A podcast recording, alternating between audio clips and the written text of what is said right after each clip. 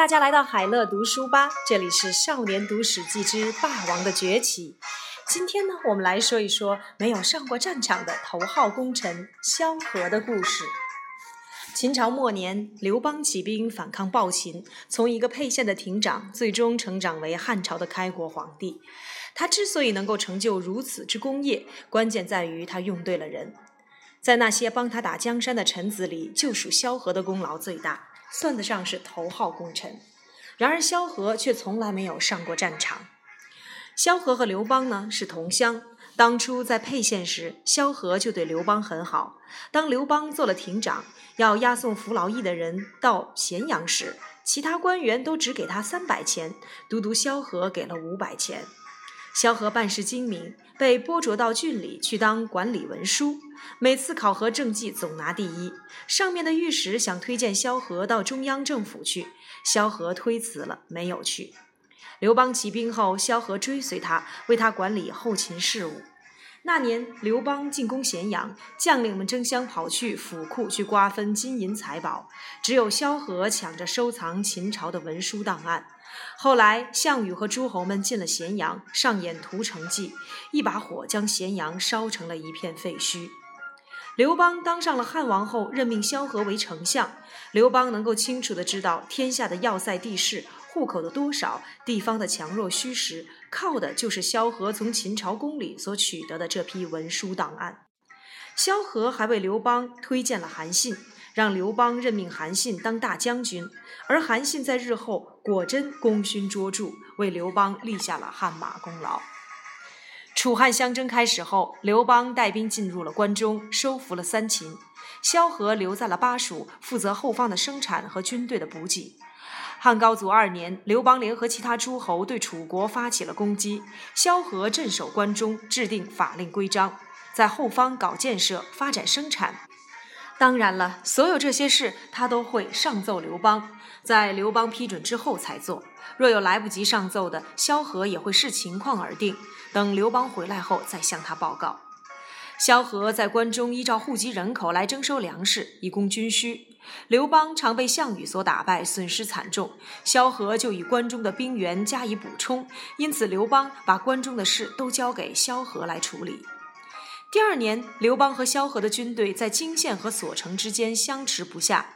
在这段时间里，刘邦常派人去慰问萧何。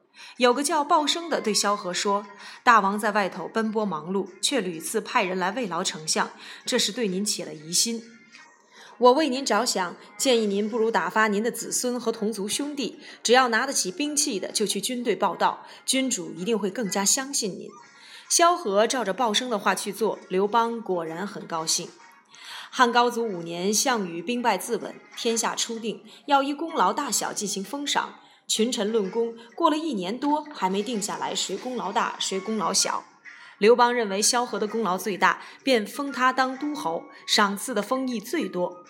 那些拥有战功的臣子都说：“我们这些人披着战甲，拿着武器，在战场上拼死拼活，多则打了百余场仗，少则打了几十场仗，攻城略地，大小战功各有不同。萧何没有一点功劳，只会舞文弄墨，发表议论，从未上过战场，如今却受到比我们还高的封赏，这是为什么？”刘邦对他们说：“各位知道打猎吗？知道。那你们知道猎狗吗？知道啊。”所谓的打猎，追捕兔子的是猎狗；发现兔子踪迹并指挥猎狗到哪里去追的是人。各位，你们今天所得到的只是猎物，所以是公狗；至于萧何，发现猎物踪迹并指示各位去追，所以是公人。再说，各位只是独自一个人跟着我，最多再加上两三个亲友，而萧何是整个家族几十个人都跟着我，这种功劳我怎么能忘呢？刘邦的这番话说得大家哑口无言。等大臣们受封完毕，准备排定位次，群臣又说：平阳侯曹参在战场上冲锋陷阵，身上受了七十多处伤，攻城略地，战功最多，应该排第一。刘邦先前已用公狗和工人的比喻，说的大家不敢吭声。封赏萧何最多，这回实在难以再加反驳，便没有出声。而关内侯鄂千秋这时上前说：“大家说的其实不对，曹参是有战功没错，不过那是一时的事情。皇上与楚国打了五年仗，折损了不少部队，弄得只身逃脱的情形就有好几次。只有萧何能不需主上下令，从关中调度兵力，让几万人在短时间内报到。记得我们与楚国在荥阳对峙的几年间，我军粮尽，是萧何既用陆运又用水运，让粮食及时送到，部队才有的吃。陛下几度失去土地，是萧何守住了关中，才让陛下有了靠山。这是万世之功。像曹参这样的人，少他几百个，对我大汉又有什么损失？就算得了这样的人，大汉也不一定能够得以保全。怎么能够让一时的军功凌驾在万世之功上呢？萧何应该排第一位，曹参次之。刘邦对这番话表示赞成，于是下令让萧何排在第一位，赐他可以带剑穿鞋上殿。上朝的时候不必衣礼慢行，可以快步行走。鄂千秋荐举有功，加封为安平侯。当天，刘邦又封萧何父子兄弟十几人，让他们拥有十亿。封赏完毕后，刘邦思考片刻，又多封两千户给萧何。这是因为刘邦忆起当年要送劳役到咸阳时，萧何比县里的其他官吏多给了他两百钱。汉高祖十一年，刘邦亲自带兵去攻打反叛的陈豨，淮阴侯韩信也要在关中造反的迹象略显。吕后运用萧何的计谋，把韩信骗进了宫里，然后杀了他。刘邦听说韩信已经被杀，便派使者回国都长安，拜丞相萧何为相国，还命令士卒五百人和一个都尉当他的护卫。所有的人都来向萧何道贺，只有一个叫赵平的人表示哀悼，对萧何说：“灾祸就是从这里开始的。皇上在外头奔波，而相国守在关中，又不是为了打仗的事，却加封您的土地，还派护卫来。”虽然是因为淮阴侯想在关中造反，但皇上对您也起了疑心，派卫队来保护您，不是宠爱您啊！建议您推掉这些封赏，再把所有的家产捐出去，工作军费，那么皇上就会很高兴。萧何依了赵平的话去做，刘邦果然大为高兴。转年英布作乱，刘邦又亲自带兵去讨伐，但屡次派人探问相国的动静。在这段时间，萧何除了对百姓进行安抚和鼓励，亦如先前那样捐出所有的家产以佐助军需。有人对萧何说：“您不久就要被灭族了，您位居相国，功劳第一，还能往上再加什么呢？当初您到关中来，深得民心，十多年来百姓都听您的，而您也都勤勤勉勉地为百姓着想。皇上屡次派人来问候您，就是怕您在关中有所动作。”相国为什么不多买一些田地，用低价赊贷的方法来玷污自己的名声？这样的话，皇上看了才会安心。萧何照着做，刘邦看了果然高兴。刘邦在平定英布后返朝，有百姓在路上挡驾上书，说相国用低价强买百姓田宅数千万。刘邦回到了长安，笑着对相国说：“相国真是利民呐！”接着把百姓所告的状拿给了萧何，并且说：“你自己去跟百姓道歉吧。”由于谈到利民，萧何趁机请求刘邦拿出上林苑的空地，让百姓种田，以免荒废。刘邦大怒，说：“你是受了商人什么好处，竟敢动脑筋想占用我的上林苑？”于是下令把萧何铐了起来，关进了牢里。